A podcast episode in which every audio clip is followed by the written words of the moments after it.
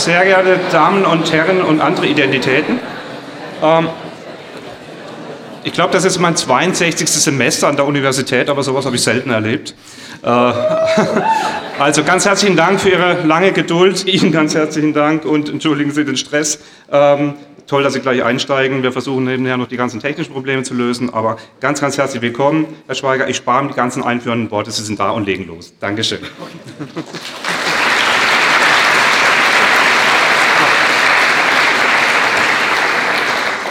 Ja, vielen Dank fürs Warten. Ich entsende Grüße aus der fernen Landeshauptstadt Stuttgart, die mit dem Zug von hier vier Stunden mit. Oh Gott, das war ein Wahnsinn. Na gut.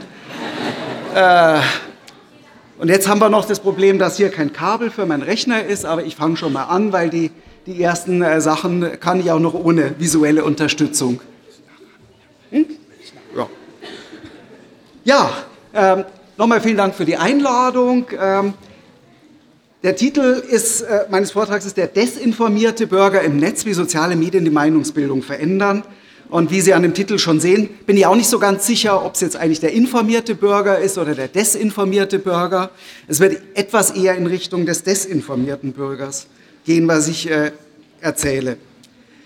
Der erste Ausgangspunkt äh, ist ein demokratietheoretischer. Was brauchen wir in unserer Demokratie? Wir brauchen Bürger, die sich beteiligen. Wir brauchen Bürger, die informiert sind. Ähm, wir brauchen Bürger, die äh, mitdiskutieren. Und wir brauchen Bürger, die sich eine Meinung bilden auf dieser Basis. Ähm, wenn wir Bürger haben, die nicht informiert sind, dann wählen sie eventuell sehr, sehr merkwürdige Parteien, die nicht unbedingt ihre Interessen vertreten. Wenn wir Bürger haben, die nicht aktiv mitdiskutieren, dann äh, entstehen sehr komische Diskussionen, wie wir es in den letzten zwei Jahren ja auch gesehen haben. Ähm, und die Frage ist eben, wie bilden sich Menschen auf der Basis ihrer Informationen und dieser Diskussionen eine Meinung? Zweiter Ausgangspunkt, jetzt kommt das Internet dazu, dieses Internet. Ähm, und äh, da haben wir erstmal, was die Information betrifft, ja die sehr, sehr erfreuliche Situation. Das Internet ist äh, eine wunderbare Möglichkeit, um sich zu informieren. Das kennen wir alle, das schätzen wir alle. Ähm, Bill Gates hat mal vor vielen, vielen Jahren von Information at your fingertips äh, gesprochen. Äh, das trifft es eigentlich heute noch. Wir können einfach im Internet alles schnell finden. So gesehen, ja, der Bürger sollte eigentlich ein informierter Bürger sein. Auf der anderen Seite kennen Sie alle die Schlagworte Fake News, Verschwörungstheorien im Internet, Missverständnisse, also Bürger, die online irgendetwas finden, es aber nicht unbedingt so ganz verstehen, wie es gemeint ist. Äh, denken Sie einfach mal äh, daran, wenn Sie äh, irgendwelche Symptome haben, körperlicher Natur, Sie machen sich Sorgen, Sie fangen an zu googeln. Es wird am Schluss auf jeden Fall ein Herzinfarkt, Krebs oder sonst irgendwas Tödliches sein. Ähm, das meine ich mit Missverständnissen und inhaltlicher Überforderung. Aus der Gesundheitskommunikation kennen wir das alle. Ähm, Im Bereich politischer Kommunikation ist es eigentlich noch gar nicht so geläufig. Diese Vorstellung, dass Bürger überfordert sind von dem, was Sie da finden. Das sieht schon mal ganz gut aus, etwas längliches. Also haben wir es vielleicht doch mit dem, eher mit dem desinformierten Bürger zu tun. Ähm, Diskussion. Ja, das Internet ist natürlich und gerade die sozialen Plattformen sind natürlich eine wunderbare Möglichkeit für Bürger, miteinander zu diskutieren, hierarchiefrei, ohne Machtverhältnisse, wie man das den Medien immer vorgeworfen hat. Ähm, Nutzer können Nutzerkommentare schreiben. Es gibt unzählige Diskussionsforen. Jetzt muss ich irgendwie hier. Was kommt jetzt? Aha. Ach, ich mache einfach weiter so lang. Oh. Fast. Fast. Ja, okay.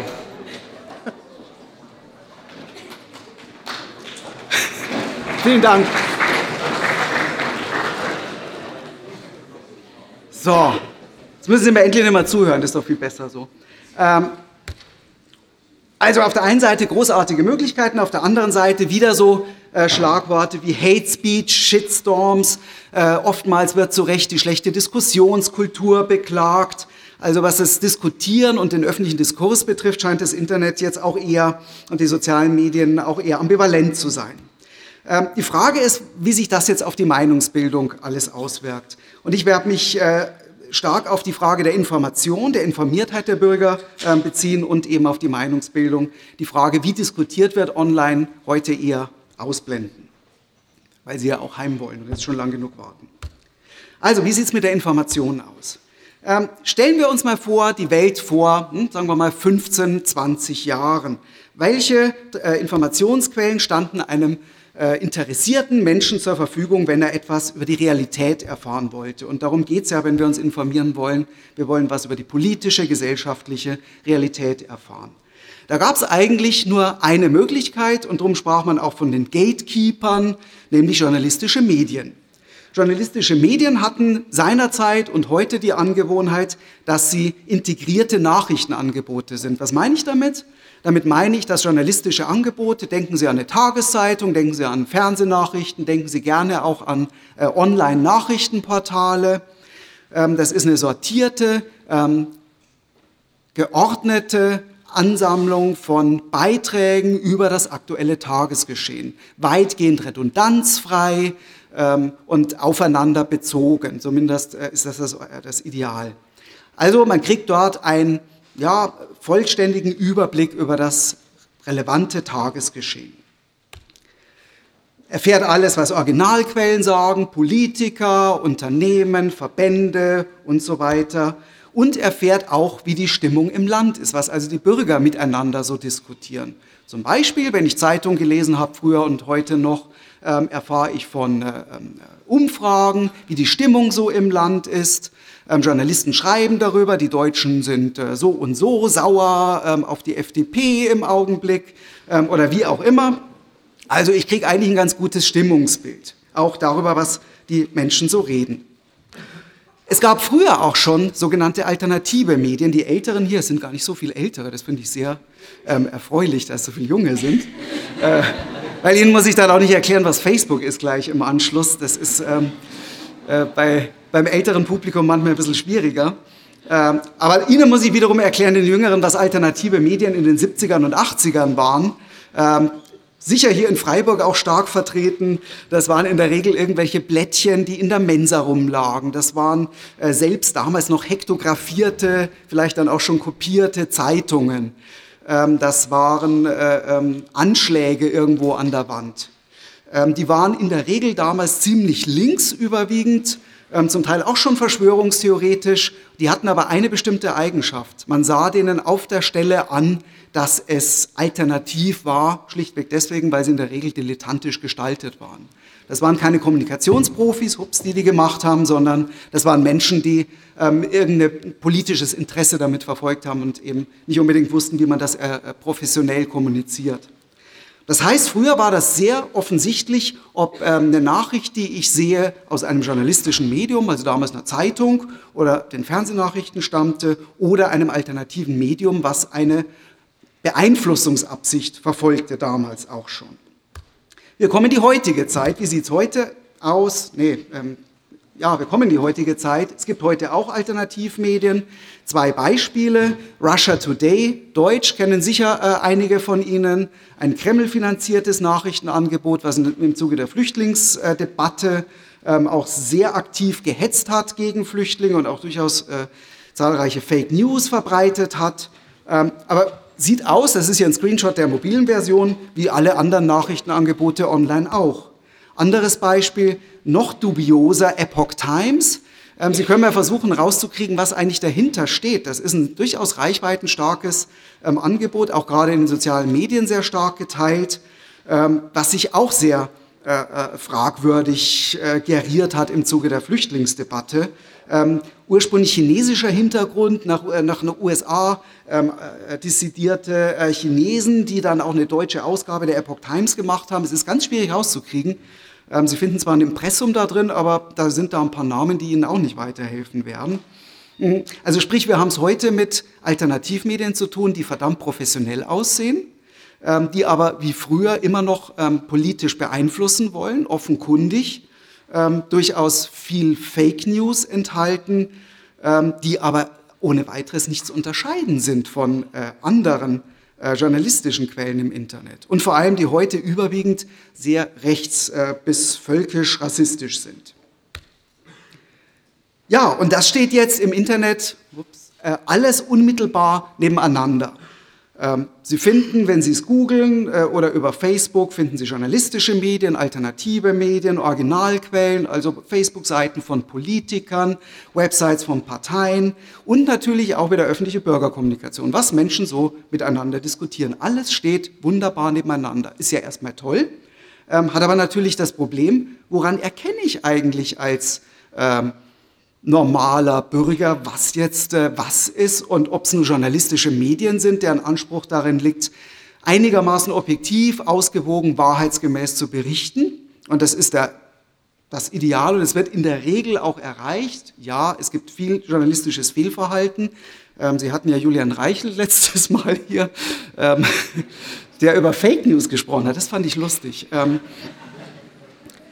ähm aber jetzt mal die Bildzeitung ausgenommen und einige andere fragwürdige Akteure journalistischer Medien, ähm, kann man schon sagen, dass Journalismus einigermaßen ausgewogen, wahrheitsgemäß und äh, äh, unabhängig berichtet. Ja, und auf der anderen Seite stehen eben Urheber, die politisch beeinflussen wollen. Das ist ja auch okay, das ist ja gutes Recht. Natürlich wollen Politiker ähm, äh, ihre politische Linie durchsetzen. Es ist auch okay, dass alternative Medien äh, ähm, eine politische Linie äh, äh, unterstützen wollen. Nur wenn die Rezipienten, also das Publikum, das nicht erkennt, wer eigentlich was will, dann wird es schwierig. Die Situation hat sich jetzt noch weiter äh, verschärft, wenn man so will, äh, durch die sehr, sehr starke Nutzung sogenannter Aggregatoren oder Intermediäre nennt man die auch. Äh, Sie kennen die alle, Facebook, Twitter, Instagram, äh, Snapchat oder eben natürlich auch Google als Suchmaschine. Da haben wir es also zu tun mit, mit Angeboten, die mittels Algorithmen äh, versuchen, den Menschen personalisiert, eine personalisierte Auswahl von Inhalten zu liefern. Großartige Sache, ganz wunderbar. Ähm, nur, man muss sich klar machen, in Facebook oder Google sehen die Sachen noch gleicher aus. Denn wenn Sie mal den Newsfeed von Facebook sich über, äh, Auge äh, holen oder die Trefferliste von Google, dann stellen Sie fest, da sieht ja alles komplett gleich aus. Erst wenn ich draufklicke, ähm, kriege ich dann die Originalseite angezeigt ähm, und äh, dann wird mir vielleicht noch etwas klarer, was eigentlich der Treffer, den ich da ähm, angezeigt bekomme, ähm, ist. Also sprich, ähm, es wird für die Bürger noch schwerer zu unterscheiden zwischen ausgewogenen journalistischen äh, Quellen ähm, und politisch, politischen Quellen mit, äh, mit äh, Beeinflussungsabsicht. Es kommt natürlich noch dazu, ich habe es ja schon anklingen lassen, dass Alternativmedien und soziale Medien äh, etwas überspitzt Fake News schleudern sind. Natürlich nicht alle, aber doch einige ähm, davon. Ähm, ein paar Beispiele, die sind traurig bis erheiternd im Zuge der äh, Flüchtlingskrise, sage ich jetzt in dem Zusammenhang auch mal, weil es ja auch durchaus eine Kommunikationskrise in unserem Land war und äh, leider immer noch ist, hat zum Beispiel das rechtsalternative Portal Politically Incorrect, die haben mittlerweile so etwas an Popularität verloren, ähm, einen Beitrag ähm, gehabt, ich weiß nicht, ob man es äh, einigermaßen sehen kann, Lind islamisiert den Advent. Ähm, da wurde ähm, moniert, dass Lindt, also der Schokoladen, der Premium-Schokoladenhersteller, einen Adventskalender auf den Markt gebracht hat mit einer Moschee drauf. Ja, der Untergang des christlichen Abendlands, wir wissen Bescheid.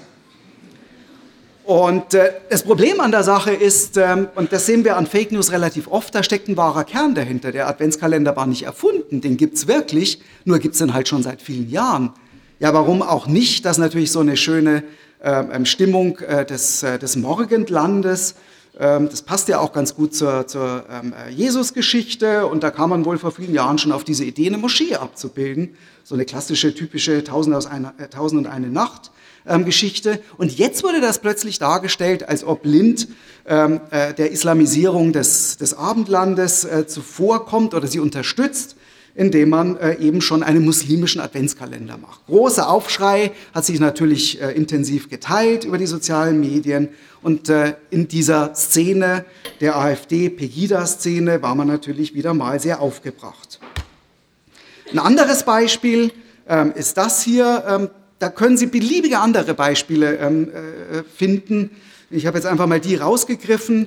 Da wurde ähm, auf Facebook ähm, gewarnt vor einer bulgarischen und rumänischen Organmafia. Man sieht dann auch so ein Foto. Naja, man sieht ja, der, äh, der junge Mann, der da im, im, im, Lieferwagen sitzt, der sieht schon so düster aus. Ja, das muss ein Ausländer sein. Schlimm, schlimm, schlimm. Was machen Ausländer? Sie kapern Kinder und entnehmen denen die Organe, wie es halt so ist. Ich glaube, es haben alle verstanden, dass ich ironisiere.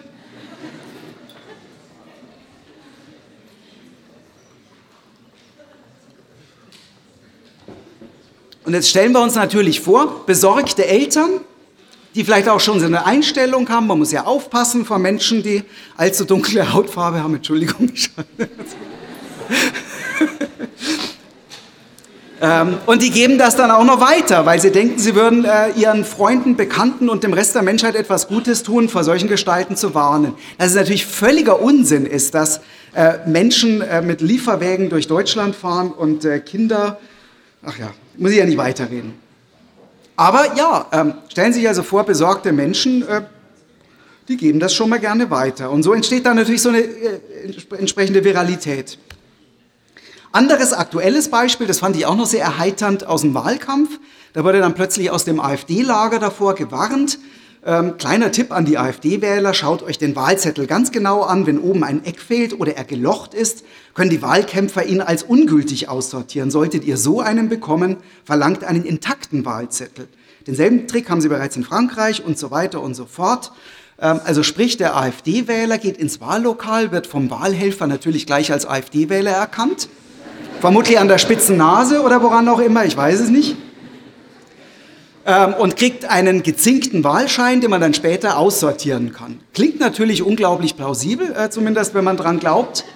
Ähm, und dann geht man ins Wahllokal und dann ist der tatsächlich gezinkt, der Wahlzettel. Ähm, warum? Weil äh, Blinde und Sehbehinderte mithilfe einer Schablone, die sie äh, vom, von ihrem Verband geliefert bekommen, diesen Wahlzettel ausfüllen können. Habe ich, muss ich gestehen, vorher auch nicht gewusst. Aber Stellen Sie sich vor, ein AfD-Wähler geht jetzt ähm, ins Wahllokal, hat vorher diese Mitteilung gelesen, fühlt sich auch noch wunderbar bestätigt und äh, weiteres Misstrauen ist natürlich gesät. Absolute Fake News. Ja, auch noch ein paar andere Beispiele. Ähm, das hat BuzzFeed ganz, äh, ganz schön aufgearbeitet. Ähm, es hat sich da mal Heiko Maas zum Thema Kinderehen geäußert, natürlich nicht so, wie es hier steht. Ähm, es wurde dann eben gleich daraus gemacht, äh, Mars will eben die Kinder-Ehe unterstützen. Sie sehen hier Blog Halle, halleleaks.de. Ähm, das ist auch so ein jetzt nicht sonderlich großes, alternatives äh, äh, Fake News-Portal. Ähm, naja, äh, was man aber daran sieht, und das ist das Interessante, ähm, über die Äußerung von Heiko Maas haben viele andere echte journalistische Medien auch berichtet.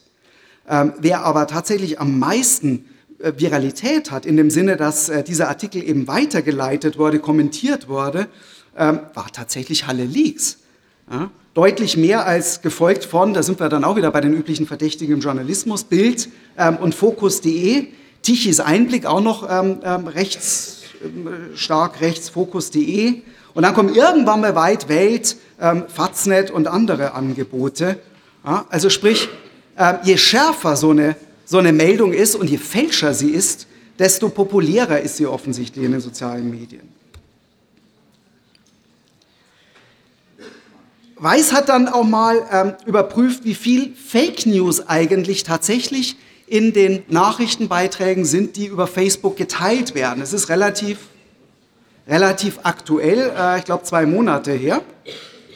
Und sie haben da mal eine Inhaltsanalyse gemacht von Posts verschiedener Angebote auf Facebook und haben untersucht, ob diese Meldungen dort wahrheitsgemäß, irreführend oder halb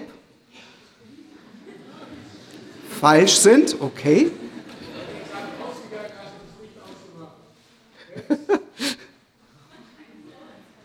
Also das ist aber auch atmosphärisch äh, ganz schön eigentlich.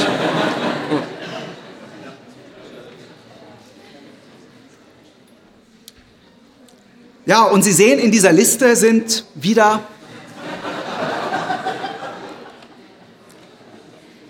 ist hier auch noch ein Wackler drin, das war irgendwie auch klar. Ne? So.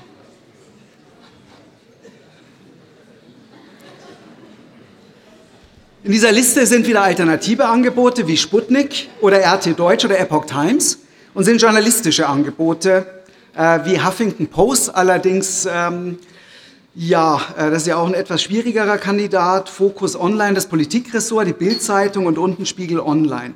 Ähm, und Sie sehen, die alternativen Angebote Sputnik, RT Deutsch, Epoch Times, ähm, durchaus atemberaubende Anteile von äh, falschen oder halbfalschen oder irreführenden äh, Meldungen, die da auf Facebook verbreitet werden. Mitten im Getümmel dann allerdings auch schon die journalistischen Angebote, Huffington Post, Focus Online, Bild geht ja noch, ähm, Weiß Deutschland hm, und dann Spiegel Online mit erfreulichen 0% Fake News da drin. Ähm, daraus kann man ableiten, dass das, was ich jetzt gerade erzähle, diese klare monolithische Unterscheidung zwischen den guten journalistischen Medien und den bösen alternativen Angeboten leider auch nicht so einfach ist, äh, wie ich es aus Gründen der Vereinfachung hier darstelle. Ähm, aber wir können eben sehen, der Fake News-Anteil bei alternativen Angeboten ist schon ganz beträchtlich. Die haben dann noch weiter untersucht, ähm, und das deckt sich auch mit anderen akademischen Studien, die mittlerweile vorliegen, ähm, inwiefern sich dann eigentlich wahrheitsgemäße Nachrichten in den sozialen äh, Netzwerken verbreiten und nicht ganz so wahre Nachrichten. Und das fand ich dann ähm, in der Deutlichkeit auch wieder beeindruckend. Und wie gesagt, es deckt sich durchaus mit anderen Studien. Hm. Die Beiträge, die wahr waren, die also innerhalb dieser ähm, Studie als wahr ähm, äh, äh diagnostiziert wurden, die haben sich im Schnitt 76 Mal ähm, verbreitet, also sprich wurden 76 Mal geshared verteilt. Die Beiträge, die so halb äh, wahr waren, 113 Mal, Sie sehen es schon deutlich mehr. Und äh, C war dann die Kategorie, die komplett falsch war, 144 Mal. Das ist immerhin doppelt so oft. Ähm, daraus können wir leider ableiten, dass äh, unter den Bedingungen sozialer Netzwerke wie Facebook ähm, Instagram, Twitter, was auch immer, ähm, es in erster Linie darum geht, dass es besonders krass ist, dass es besonders deutlich ist, meinungsfreudig ähm, und nicht unbedingt darum, dass es objektiv äh, und wahr ist. Und das ist natürlich sehr ähm, besorgniserregend, wenn man ähm, bedenkt, dass mittlerweile viele Menschen sich äh, zu Teilen oder zu größeren Teilen über soziale Netzwerke informieren. Jetzt ist natürlich die nächste Frage, wenn jetzt ein Onliner, der sich über Facebook, Twitter ähm, oder, oder meinetwegen Instagram informiert, ähm, wenn der erkennt, was falsch ist und halb falsch ist und richtig, dann ist ja alles gut. Ähm, Frage ist nur, erkennen Onliner tatsächlich Fake News? Und es gibt dazu leider im Augenblick noch keine Studien. Ähm, es gab nur ein äh, ganz witziges Experiment, was ich mit äh, meinen äh, Kommunikationswissenschaftsstudierenden in Stuttgart-Hohenheim gemacht habe. Ähm, zweites Semester Kommunikationswissenschaft. Und wir haben denen, äh, das war ein kleines Experiment, was im Fernsehen dann auch gezeigt wurde, so gesehen kein wissenschaftliches Experiment. Wir haben denen vier ähm, Artikel, Kurzartikel gezeigt und haben uns alle Mühe gegeben, ähm, zwei davon äh, als Fake News zu machen, die aber wahrheitsgemäß wirkten und vor allem mit den mit den Einstellungen der Studierenden etwas gespielt haben. Also äh, sprich dann eher ähm, ja, so dass man, wenn man eher links ist, äh, was ja auch unsere Studierenden sind, ähm, das eher glauben mag und zwei, ähm, die ähm, gelogen waren. Also zwei wahre, zwei gelogene. Ähm, wir haben die wunderbar hinters Licht führen können. Also es war geradezu eine Freude. Äh, und wer soll denn eigentlich Fake News erkennen, wenn nicht junge Menschen, die online kompetent sind und sich für Medien und Öffentlichkeit interessieren. Also wenn die es nicht schaffen, ähm, dann frage ich mich schon, wie will ich das von normalen anderen ähm, Bürgern erwarten. Ein anderes Beispiel, äh, wir haben selber mal eine Studie gemacht vor einigen Jahren, wo wir mal untersucht haben, inwiefern normal Publikum in der Lage ist, die Qualität von Nachrichten zu erkennen. Da haben wir verschiedene Qualitätsdimensionen, die man so im Journalismus zugrunde legt, variiert. Zum Beispiel Ausgewogenheit, zum Beispiel eben Wahrheitsgehalt, zum Beispiel Vielfalt ähm, der, der ähm, dargestellten Akteure und noch ein paar andere. Wir haben den Versuchspersonen entweder die gute Version gezeigt, also einen Artikel, den wir so manipuliert hatten, dass er journalistisch alles richtig gemacht hat, höchste Qualität, oder äh, wir haben den Versuchspersonen einen Artikel gezeigt, der richtig schlecht war und der war wirklich richtig schlecht in dieser Qualitätsdimension. Was rauskam, ziemlich genau 50 Prozent erkannten die guten Artikel als gut und die schlechten als schlecht. Das ist ziemlich genau Zufallsverteilung. Ähm, daraus kann man ableiten, ähm, Menschen haben extrem große Probleme, die journalistische Qualität eines Medienproduktes zu ähm, erkennen, wenn sie nicht die Marke kennen.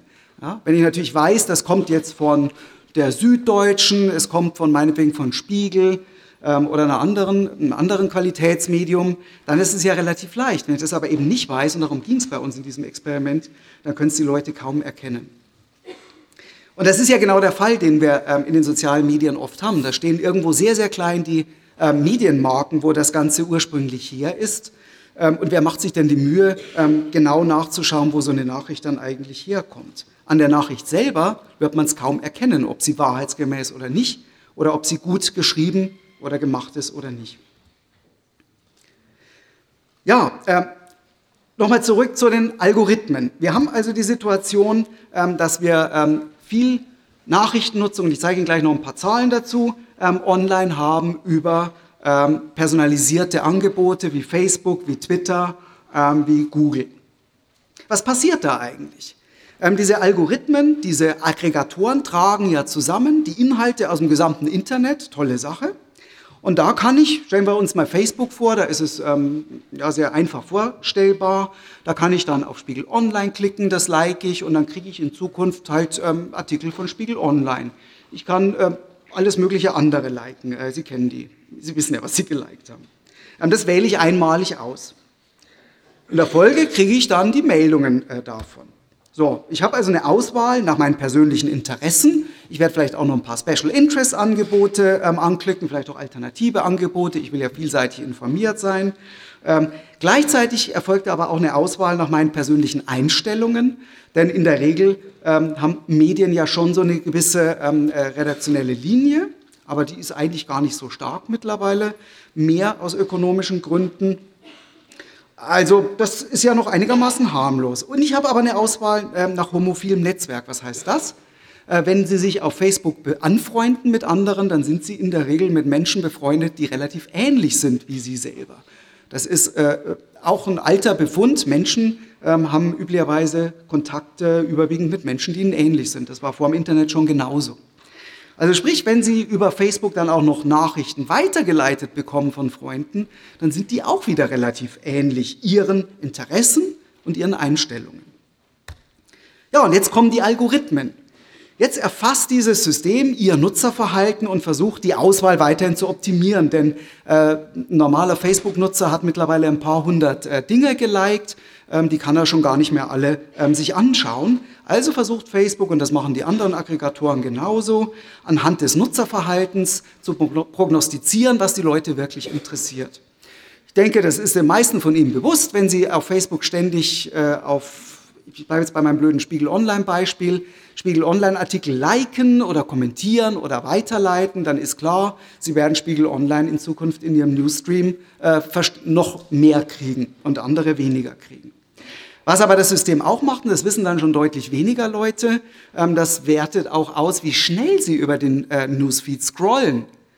Ja, weil äh, äh, äh, Facebook schlau ist und erkannt hat, die meisten liken Nachrichtenartikel gar nicht mehr oder andere ähm, Posts. Ähm, und sie klicken auch nicht mehr drauf, um sie zu lesen, sondern sie scrollen einfach durch und informieren sich so. Wenn jemand aber, aber sehr schnell scrollt, dann heißt es, interessiert ihn offensichtlich gar nicht. Wenn er langsamer scrollt, ja, also die Scrollbewegung verlangsamt, dann scheint da ein gewisses Interesse vorzuliegen. Ja. Das und andere ähm, Dinge werden erfasst ähm, und äh, optimieren die Auswahl. Was passiert ist äh, eben, es entsteht ein algorithmisch personalisierter Newsfeed, der ähm, Ihnen eben noch stärker ähm, Dinge anzeigt, die ihren Interessen entsprechen. Tolle Sache, ja. Ich will das ja gar nicht verteufeln, das ist ganz großartig. Ähm, noch besser zu ihrer politischen Einstellung passt und noch, äh, noch mehr von ähnlichen Menschen stammt, weil erfahrungsgemäß werden sie auch Dinge liken, die von Menschen stammen, die ihnen ähnlich sind. Es entsteht die äh, mittlerweile ja schon berühmte Filterblase oder Filterbubble. Ähm, das heißt, die Nutzer sehen wenig Inhalte, die ihren Präferenzen nicht entsprechen. Jetzt ist dann immer die spannende Frage, ja, gibt es die Filterblase oder wie stark oder wie groß ist die, wie eng ist die? Das lässt sich äh, gar nicht beantworten pauschal, weil die Beschaffenheit der Filterblase schlichtweg von unser aller individuellem Verhalten abhängt. Ja, wenn ich ein Mensch bin, der halt sehr äh, äh eng äh, nur in seinem Interessens- und Einstellungsbereich äh, Dinge auswählt und liked, dann wird die Filterblase sehr eng sein. Wenn ich aber ähm, auf Facebook unterschiedlichste Dinge, ich sehe es da mal flackern hinter mir, aber, ja, unterschiedlichste Dinge like, dann wird die Filter Filterblase nicht so eng sein. Im Extremfall kann es aber sein, dass man auf Facebook und anderen Aggregatoren so gut wie gar keine dissonanten, also Inhalte sieht, die der eigenen Meinung widersprechen. Und auch keine neuen Inhalte. Nun spielen da die Plattformen mittlerweile auch so ein bisschen damit rum und zeigen einem bewusst ab und zu mal äh, Dinge, die man nicht unbedingt gesucht hat. Ähm, das Problem ist nur, ähm, wir wissen das gar nicht. Wir merken das auch gar nicht. Diese Algorithmen sind völlig intransparent. Also ein normaler Facebook-Nutzer, und da muss ich äh, da, da, muss ich nicht alt oder jung oder sonst was sein. Kein Mensch weiß ganz genau, wie Facebook funktioniert, weil das auch ein Betriebsgeheimnis ist. So wie kein Mensch weiß, wie äh, der, äh, der Google-Algorithmus funktioniert. Das ist auch ein Betriebsgeheimnis, weil man sonst zu viel Suchmaschinenoptimierer wiederum äh, hätte, die äh, versuchen, ähm, äh, in, in, in die Trefferlisten reinzukommen. Also sprich, wir Bürger ähm, nutzen mittlerweile so Informationsquellen oder Aggregatoren, die wir eigentlich kaum verstehen. Ja, deren Logik wir so grob verstehen. Ich glaube, so das, was ich Ihnen jetzt gerade erklärt habe, verstehen wir alle, wissen vermutlich auch die meisten oder viele von denen hier im Raum, ob äh, ähm, in, in, der breiten Bevölkerung das Wissen so groß ist, da bin ich mir nicht so sicher.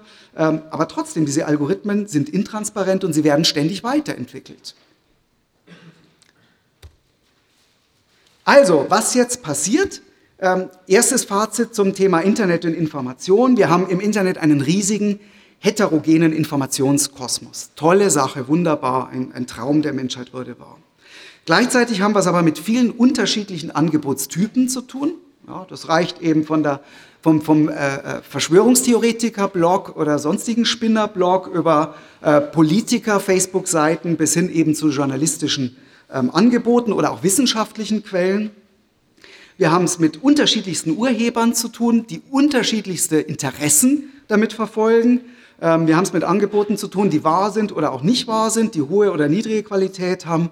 Ähm, und all das steht nebeneinander, ähm, ist für Nutzer zum Teil unbekannt und sehr, sehr schwer zu erkennen oder einzuschätzen. Wir haben es auf der anderen Seite mit einer zunehmenden Nutzung äh, der, der, der genannten Aggregatoren zu tun und tatsächlich auch mit einer zunehmenden Nutzung alternativer Medien, weil viele Bürger sagen, ich will mich nicht nur auf die journalistischen Medien verlassen, ja, die lügen ja alle, Stichwort Lügenpresse, Systemmedien. Ich, ich informiere mich jetzt viel breiter, ähm, ich lasse mir doch von den Journalisten nicht was erzählen. Ja, das ist ja eigentlich ein schöner Ansatz. Ja. Ähm, nur, dass eben die alternativen Medien äh, zum Teil sehr, sehr fragwürdige Süppchen kochen. Ähm, und, äh, und, und wirklich lügen, das macht die Sache natürlich etwas schwierig. Gleichzeitig haben wir es mit einer zurückgehenden Nutzung integrierter Nachrichtenangebote zu tun. Ich habe vorgestern ähm, in der Vorlesung mit Erstsemestern geredet und da meinte eine Studentin, nee, also auf Nachrichtenwebsites geht sie eigentlich nicht mehr. Also sowas wie Spiegel, Online, das findet sie komisch. Äh, das fand ich interessant. Sie hat mir da noch nicht weiter erklären können, warum das so ist. Ähm, sie findet es eigentlich normal, über Facebook auf die Nachrichten zuzugreifen. Ähm, aber man muss sich klar machen, Facebook liefert kein integriertes Nachrichtenangebot, denn auf Facebook mag ich zwar Spiegel und Zeit und wie sie alle nicht heißen, Qualitätsmedien und Lokalmedien abonniert haben, ähm, aber Facebook zeigt mir ja nicht das Gesamtangebot dieser Medien, sondern wiederum nur die Beiträge, die diese Medien gepostet haben. Und diese Medien posten auf Facebook ja nicht alles eben, sondern nur diejenigen Artikel, von denen sie wissen, dass sie beim Publikum auf Facebook gut ankommen. Und das sind wiederum nicht die Artikel, ähm, die ähm, über ähm, relevante politische Fragen häufig äh, neutral und ausgewogen berichten, sondern sehr häufig Meinungsstücke, über die man sich richtig schön aufregen kann, oder eben auch eher boulevardeske Inhalte. Also selbst wenn ich auf Facebook Spiegel nutze, kriege ich eine Auswahl, die nicht unbedingt äh, qualitätsvollen Journalismus bedeutet und vor allem kriege ich kein umfassendes Nachrichtenbild. Ja, das kriege ich nur, wenn ich wirklich mal auf spiegel.de schaue und schaue, was steht denn, was ist denn unter Wirtschaft passiert, was ist in der Politik passiert, Innenpolitik, Außenpolitik, was ist im, meinetwegen im Sport passiert und so weiter. Und das habe ich alles auf, äh, auf Facebook und anderen Aggregatoren nicht. Und dann kommt eben noch dazu, dass sich viele mit den Informationshäppchen, also den Titeln und Untertiteln ähm, auf Facebook und anderen Aggregatoren zufrieden geben und gar keine Lust mehr haben, auf die Artikel zu klicken. Äh, man hat ja keine Zeit für sowas. Ähm, was passiert, ist eben diese besagten Filterblasen. Ähm, man bekommt überzufällig häufig Beiträge, die den eigenen Interessen, den eigenen Einstellungen entsprechen. Gleichzeitig, und das ist jetzt meine Vermutung, das ist nicht empirisch bestätigt, die Filterblasen das kann man mittlerweile empirisch ganz schön zeigen, ähm, geht ein breiter und ausgewogener Nachrichtenüberblick verloren. Hm. Habe ich ja gerade ausgeführt. Gleichzeitig entsteht ein Gefühl der Informiertheit. Ich finde ja alles auf, im Internet, auf Facebook und wo auch immer. Damit könnte verbunden sein ein gestiegenes politisches Selbstbewusstsein. Ja, ich habe jetzt Quellen da, äh, zur Verfügung, die ich vor ein paar Jahren noch nicht hatte. Ähm, gleichzeitig bin ich aber völlig überfordert von dem, weil es unglaublich schwierig ist, eben zu beurteilen, was ist wahr, was ist falsch, was ist hohe Qualität, was nicht. Was wollen die eigentlich? Wollen sie beeinflussen? Wollen sie ähm, objektiv berichten? Ähm, und so werde ich anfällig für Desinformation um Pseudoinformiertheit. Wohlgemerkt, das sind jetzt ähm, meine Vermutungen, die man im Augenblick noch nicht empirisch bestätigen kann. Wenn man sich aber ähm, das äh, Milieu ähm, der AfD-Wähler und Pegida anschaut, und ich muss vielleicht noch da, dazu sagen, ich habe ähm, bis vor ähm, einem Jahr in Dresden gewohnt mit meiner Frau. Als wohlgemerkt nicht Sachsen. Ähm, und haben uns also Pegida unmittelbar aus der Nähe anschauen müssen. Ähm, und das hat tatsächlich vieles von dem, was ich Ihnen jetzt erzähle, ähm, geprägt. Ähm, genau diese Beobachtungen, weil ich auch ständig auf der Pegida Facebook-Seite war und Pegida sich ja über Facebook organisiert hat in Dresden. Und da konnte man genau all das beobachten. Menschen, die sich unglaublich aufgeregt haben, die aber auch den Eindruck vermittelt haben, sie wissen wirklich Bescheid, wie der Hase läuft. Und man hat einfach gemerkt, wie ahnungslos sie eigentlich wirklich sind und äh, wie desinformiert diese Menschen offenkundig waren. Aber wie gesagt, das sind Einzelfallbeobachtungen und keine systematischen empirischen äh, Befunde. Ja, um das nochmal kurz äh, mit ein paar Daten zu äh, unterfüttern, wie schlimm ist es denn jetzt eigentlich? Ähm, muss man natürlich mal schauen, wie stark nutzen die Menschen eigentlich solche Angebote? Und da habe ich mal aktuelle Zahlen, äh, welche ähm, Nachrichtenquellen eigentlich 2017 genutzt werden. Also was haben Befragte ähm, in der äh, Reuters äh, Institute Digital News Survey 2017 in Deutschland gesagt, äh, wo sie sich in der letzten Woche informiert haben. Und Sie sehen, vorn dran ist Fernsehen bzw. Fernsehnachrichten. Die sind nicht personalisiert, keine Algorithmen, keine Filterblasengefahr. Radionachrichten äh, dasselbe. 24 Stunden TV-Nachrichtensender, also äh, hauptsächlich NTV ja mittlerweile, ähm, sehr, sehr erfolgreich in Deutschland. Und dann kommen aber immerhin die sozialen Medien 29 Prozent der Deutschen nutzen die äh, regelmäßig, beziehungsweise hier letzte Woche. Und dann kommen noch Nachrichtenmagazine online, Zeitungen online, TV-Radioanbieter online, andere Nachrichtenquellen online, die man ja zum Teil ebenfalls über soziale Medien ähm, wiederum liest. Also man kann sagen, ja, äh, es ist noch nicht so, dass die Deutschen alle in einer schlimmen Filterblase landen. Ähm, dafür werden noch zu viele andere Medien genutzt. Ähm, aber die Gefahr ist natürlich da. Äh, noch ein paar ähm, andere Zahlen äh, von 2017, welche Aggregatoren genutzt werden. 51 Prozent der Deutschen, und wohlgemerkt nicht der deutschen Onliner, sondern aller Deutschen, ähm, haben gesagt, dass sie ähm, eben auch äh, Facebook nutzen. Und 25 Prozent sagten, sie informieren sich auch über das Tagesgeschehen, also von News über Facebook. 14 Prozent nutzen, nutzen YouTube, was ja durchaus auch ähm, personalisiert ähm, ist. Dann kommt WhatsApp, dann kommt Twitter und der Facebook Messenger. Meinungsbildung, wie sieht es jetzt damit aus? Ähm, wenn man über Meinungsbildung reden will, also wie bilden sich Menschen auf der Basis von Informationen eine Meinung? Da muss man erstmal mit äh, einer sehr, naja, ähm, für uns Menschen nicht so erfreulichen äh, Botschaft daherkommen. Das Wichtigste ist Konformismus. Äh, es passt vielen von uns nicht mehr, passt es auch nicht, weil wir wollen ja alle ähm, uns äh, auf der Basis von Informationen selbstständig eine Meinung bilden. Aber wir Menschen sind nun mal soziale Wesen und was sehr stark unsere, oder am stärksten tatsächlich, äh, soweit ich die sozialpsychologische Literatur über, überblicken kann, ähm, die Meinungsbildung prägt, ist es die Meinungsklimawahrnehmung. Meinungsklimawahrnehmung ist ein Begriff, den Elisabeth Nölle-Neumann in den 70ern und 80ern äh, im Zusammenhang mit ihrer Theorie der Schweigespirale, ich weiß nicht, ob die äh, jemand kennt, geprägt hat. Und es meint einfach nur, wir Menschen nehmen wahr, wie die Stimmung, die allgemeine Meinung unmittelbar um uns herum, im Freundes-, Bekannten-, Kollegenkreis, Kommilitonenkreis ist. Und wir nehmen wahr, wie die Meinung, die Stimmung im Land ist. Und äh, das prägt sehr, sehr stark unsere eigene Meinung. Ja. Wir passen uns an. Gleichzeitig ähm, prägt unsere eigene Meinung, ähm, wie wir das Meinungsklima wahrnehmen.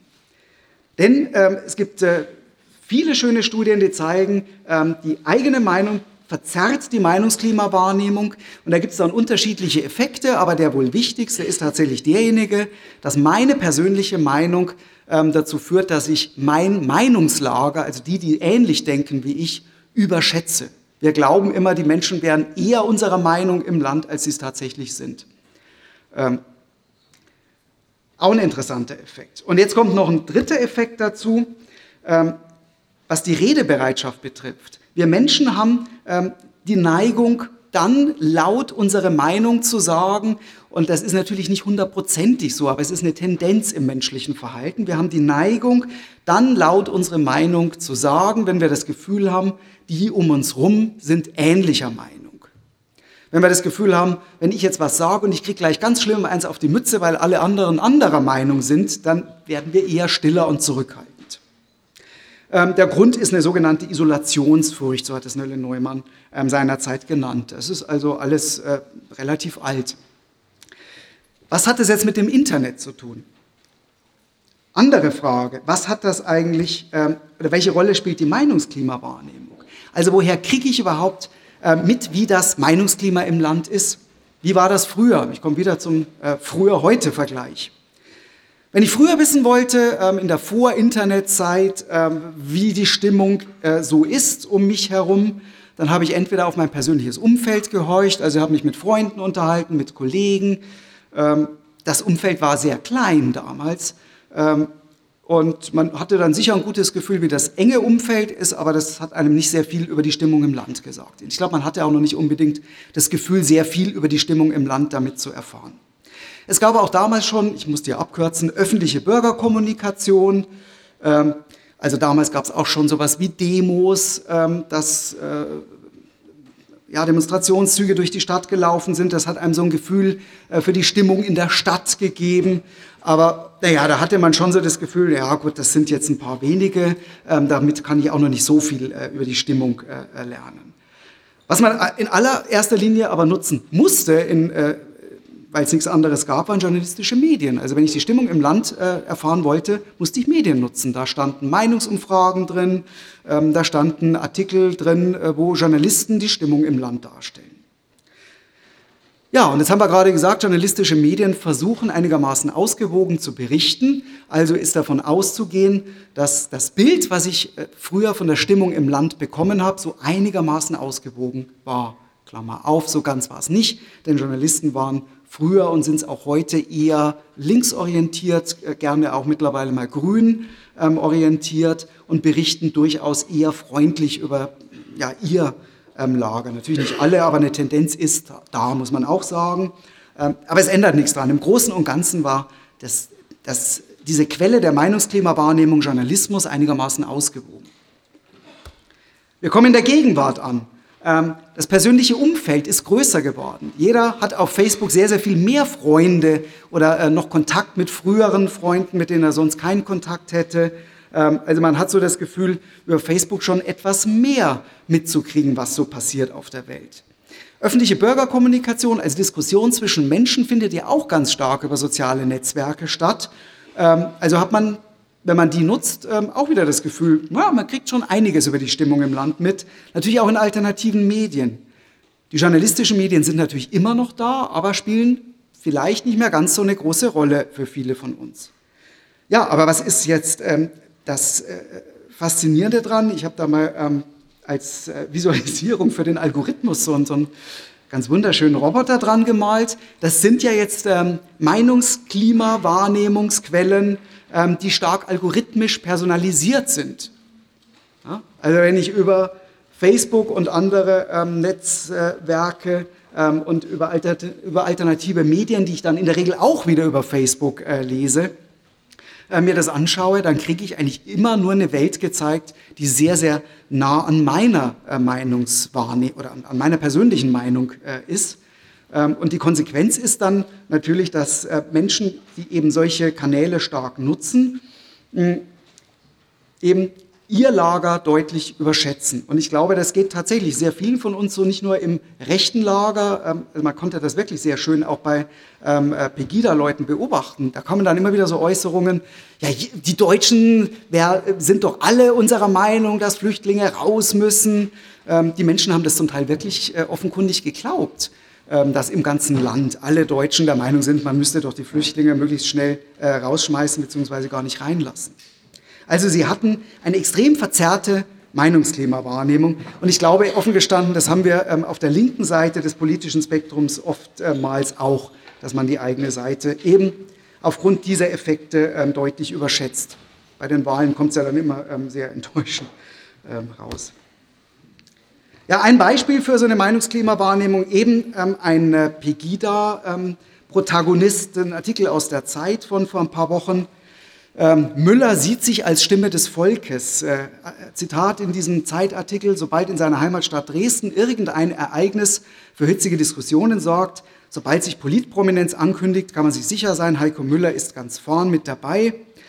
Ähm, er kocht, es kocht in der Mehrheit des Volkes, sagt er, egal wo ich hinkomme, zum Bäcker, zum Handwerker, an der Supermarktkasse, überall sagen mir die Leute, dass sie nicht einverstanden sind mit der Politik, dass es ihnen nicht so gut geht, wie es immer dargestellt wird, dass trotzdem immer alles beim Alten bleibt und sie kaum Alternativen ähm, sehen und drum sehen Sie auf dem Bild, setzt er sich natürlich auch für die AfD ein. Äh, leider sagt er in dem Zitat nichts zu sozialen Medien, das hätte mich natürlich noch sehr gefreut. Ähm, aber ich unterstelle mal, ähm, dass das ähm, tatsächlich bei ihm auch so zum Informationsmenü dazugehört. Es gibt mittlerweile auch eine empirische Studie ähm, äh, von äh, Mainzer ähm, Kollegen, die äh, zeigen konnten, dass tatsächlich Menschen, die Facebook intensiv nutzen, das eigene Meinungslager noch stärker ähm, überschätzen, ähm, als das ähm, andere äh, Menschen tun. Also wir haben mittlerweile ähm, empirischen Hinweis darauf. Ja, die Folge sind dann die sogenannten Echokammern. Das ist ja ein anderer Begriff, der so rumgeistert und der oftmals ähm, austauschbar verwendet wird mit äh, Filterblasen, aber er meint nochmal etwas anderes. Ähm, und das kann man sehr schön am Beispiel Pegida wiedersehen. Pegida, ähm, was tatsächlich hier nochmal Zitate aus der Welt, ähm, die erste gesellschaftliche Bewegung in Deutschland war, die ausschließlich im Internet zu, zueinander findet, ein hermeneutisches Weltbild äh, wird in diesem Weltartikel ähm, beklagt, was da in den sozialen Medien herrscht. Man nutze keine traditionellen Medien mehr. Und jetzt kommt diese Echokammer. Man schaukelt sich in konsonanten Meinungen auf. Zu Deutsch, man regt sich ganz wunderbar auf. Und weil sich alle gemeinsam aufregen, regt man sich noch mehr auf. Also man schimpft und äh, ich glaube, das ist, das kennen wir alle. Ja? Wenn man mit Leuten zusammen ist, die auch schimpfen, dann äh, äh, versucht man sich vielleicht noch zu profilieren, weil man noch schlimmer schimpft. Ähm, und das ist tatsächlich, wenn man äh, bei Pegida sich die Facebook-Seite angeschaut hat, hat man das Gefühl gehabt, äh, manche Leute wollten sich wirklich damit profilieren, dass sie es noch krasser raushauen, dass sie noch mehr sagen, dass man Merkel ähm, aber auch wirklich äh, ähm, zum Teil umbringen sollte. Also es, es, es gibt ja solche äh, Beispiele gar nicht so selten, äh, wo zu, zu Straftaten aufgerufen wird. Ähm, also in, innerhalb dieser Filterblase konnte man sich dann offenkundig nochmal ähm, profilieren, indem man besonders äh, krass geschimpft hat und besonders krasse extreme Meinungen artikuliert hat. Und genau das ist eben mit diesem Phänomen der Echokammer ähm, gemeint, dass man sich eben noch mehr reinsteigert. Ähm, man kann tatsächlich ähm, mittlerweile auch ähm, empirische Studien sehen. Ich habe da jetzt keine äh, Folien ähm, dazu, ähm, in denen man äh, äh, nachweisen kann. Das sind jetzt drei Studien, die in den letzten Monaten in Deutschland gemacht wurden, ähm, dass Menschen, die soziale Netzwerke und eben diese Aggregatoren, diese personalisierten Angebote stärker nutzen, tatsächlich im Durchschnitt extremere Meinungen aufweisen als Menschen, die sie nicht nutzen. Klammer auf, ich muss hinzufügen, die Kausalität ist nicht so ganz geklärt. Wir können nicht unbedingt sagen, dass die sozialen Medien und die Aggregatoren Menschen zu extremeren Meinungen bringen. Es kann auch umgekehrt sein, dass Menschen mit extremeren Meinungen solche Informationswege stärker nutzen. Aber es begünstigt sich gegenseitig. Also sich zu informieren und eine Meinung zu bilden ähm, in äh, äh, eben diesen Filterblasen ähm, begünstigt äh, extreme Meinungen. Ja, ich komme zum Fazit Internet und Meinungsbildung.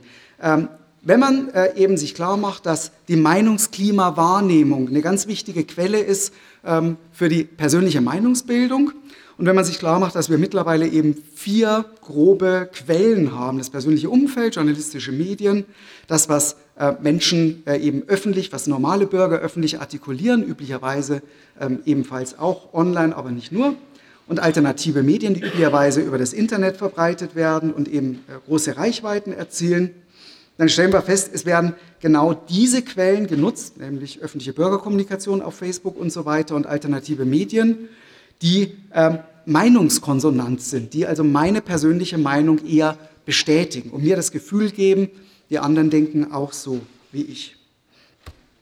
Das hat zur Folge oder kann zur Folge haben, man darf ja in den Sozialwissenschaften nie äh, von äh, festen Gesetzmäßigkeiten reden, sondern wir reden ja immer nur von Trends und Wahrscheinlichkeiten, dass Menschen eben das Meinungsklima verzerrt wahrnehmen, in der Regel in ihre eigene Richtung, also glauben, die eigene Position sei stärker vertreten, als sie es tatsächlich ist. Dass das dann wiederum ihre Redebereitschaft erhöht und ihre Meinungen eben weiter verstärkt. Und das ist genau das, was man eben bei AfD-Wählern so schön beobachten konnte. Sie wurden immer redebereiter. Ähm, auch wenn es, äh, wir wissen ja immer noch nicht, ob es jetzt eigentlich viele oder wenige Menschen waren, äh, ein paar Tausende, die das Internet äh, überschwemmt haben mit, mit unglaublich vielen Kommentaren äh, zu politischen Themen.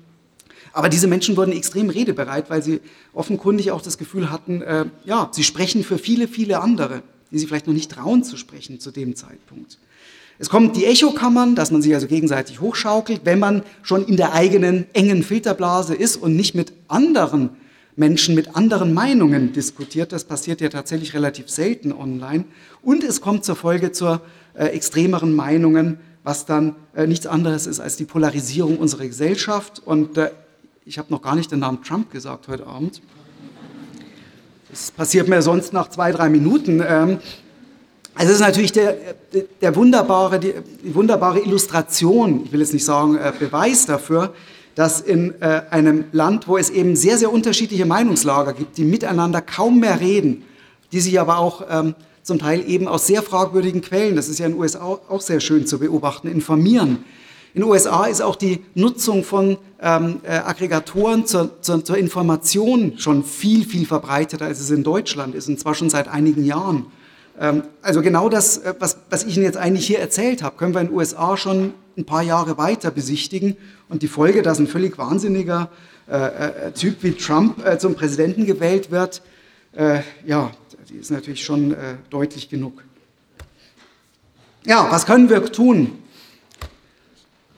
Erstes Gegenmittel, wir wünschen uns natürlich ähm, einen unabhängigen Journalismus. Wir brauchen einen unabhängigen Journalismus, der von möglichst vielen Menschen intensivst genutzt wird. Einen unabhängigen Journalismus, der vielfältig ausgewogen war und qualitätvoll berichtet.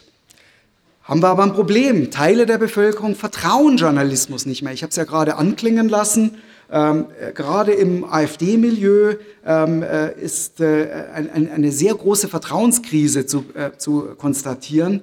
Es ist nicht so, dass wir in der Gesamtbevölkerung eine extreme Vertrauenskrise im Journalismus haben. Das wird gelegentlich in den Medien berichtet, das stimmt nicht. Die Studien zeigen, dass im Durchschnitt ist das Vertrauen in die Medien ziemlich gleich geblieben, ähm, nur in, bestimmten, äh, in, in, einer bestimmten Gruppe ist das Vertrauen deutlich zurückgegangen. In einer anderen Gruppe ist es dafür erstaunlicherweise sogar gestiegen. Aber in Teilen der Bevölkerung ist eine Vertrauenskrise da und genau die müsste man ja eigentlich mit gutem Journalismus erreichen. Zweitens, äh, Journalismus ist äh, im Augenblick in extrem schlechter Verfassung. Das ist äh, ein Teil der Geschichte, von dem ich noch nicht gesprochen habe. Das ist auch mit ein Grund der Misere, scheint mir. Ähm, Journalismus äh, kämpft gerade sehr aus ökonomischen Gründen. Und alle von Ihnen, ich sehe ja eben sehr viele junge Menschen, ähm, die nichts mehr für journalistische Inhalte bezahlen. Und ich will sie in allen nicht verdenken. Äh, wer will schon Geld äh, bezahlen, wenn er nicht muss? Ähm, erhöhen diese Krise des Journalismus, die sich eigentlich nur durch, äh, durch, durch Stellenkürzungen in den Redaktionen ähm, lösen lässt. Also im Journalismus wird gerade heftig gespart an allen Ecken und Enden, weil online auch nicht so viel Geld reinbringt. Es werden Ressourcen gekürzt. Das heißt, äh, die journalistische Qualität verschlechtert sich tatsächlich im Augenblick. Ähm, und vor allem sind journalistische Medien sehr, sehr stark darauf angewiesen, möglichst große Reichweiten zu erzielen. Und jetzt haben wir vorher gerade die Beispiele Huffington Post und, und Bild und äh, Focus gesehen. Das sind äh, journalistische Angebote, die journalistische Qualität eindeutig hintanstellen, wenn es darum geht, Reichweiten zu erzielen. Ja Gott. Ähm, äh, also das sind ganz sicher nicht die unabhängigen Journalisten, die das Gegenmittel ähm, sein könnten. Also in der Hinsicht schwierig. Also der Journalismus, der ähm, die Lage vielleicht, äh, der so wichtig ist und immer noch wichtiger wird, der ist ähm, in einer ökonomischen Krise und entsprechend auch in einer journalistischen Krise. Zweites Gegenmittel wäre eine stärkere Regulierung sozialer und alternativer Medien. Das fordern ja einige, ähm, die dann sagen, ja, man, man muss doch dafür ähm, sorgen, dass all die Lügen im Netz möglichst schnell beseitigt werden. Äh, ja, aber wir haben in Deutschland aus guten Gründen äh, ganz am Anfang unseres Grundgesetzes Artikel 5, der die Presse-, Meinungs- und Informationsfreiheit sichert. Und äh, wer sagt denn, dass etwas eine Lüge ist oder eben keine Lüge ist? Das ist oft nicht so ohne weiteres zu beurteilen. Ähm, Oftmals ist die Wahrheit irgendwo so halb dazwischen oder es ist eine Interpretation, ähm, über die man streiten kann. Also ein Wahrheitsministerium darf es beim besten Willen in Deutschland nicht mehr geben. Ähm, deswegen äh, ist es sehr schwierig dafür zu sorgen, ähm, dass halbwahre äh, Mitteilungen im Internet oder wo auch immer verboten werden. Nächstes Problem ist, äh, viele Angebote kommen schlichtweg aus dem Ausland und da kommt man, kommt man ähm, als äh, deutsche Strafverfolgung und Gerichtsbarkeit nicht ran. Immerhin, es gibt ähm, das Netzwerkdurchsetzungsgesetz, das ist jetzt eigentlich gerade im November wirklich äh, wirksam geworden, weil es noch ein paar Kulanzwochen im Gesetz gab.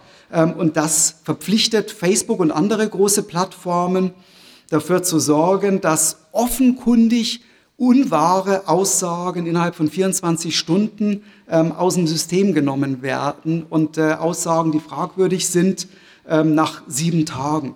Darüber wird auch äh, sehr, sehr heftig oder wurde sehr heftig diskutiert, weil man damit Facebook und anderen Anbietern ja wiederum die Aufgabe überträgt, zu entscheiden, was wahr ist und äh, was nicht, beziehungsweise was ähm, gegen Persönlichkeitsrechte verstößt und was nicht, was also eine Beleidigung ist ähm, oder äh, eben keine ist. Ähm, ich bin selber nicht so ganz sicher, was ich von der Sache halten soll, aber es ist in, in Anbetracht der unglaublichen Mengen, die an äh, Content unterwegs sind, äh, vermutlich noch ja, äh, eine ganz akzeptable Notlösung, auch wenn es einen gruselt, wenn man sich klar macht, dass Mark Zuckerberg ähm, letztlich dafür zuständig ist, zu entscheiden, ähm, was eine Beleidigung ist und was nicht.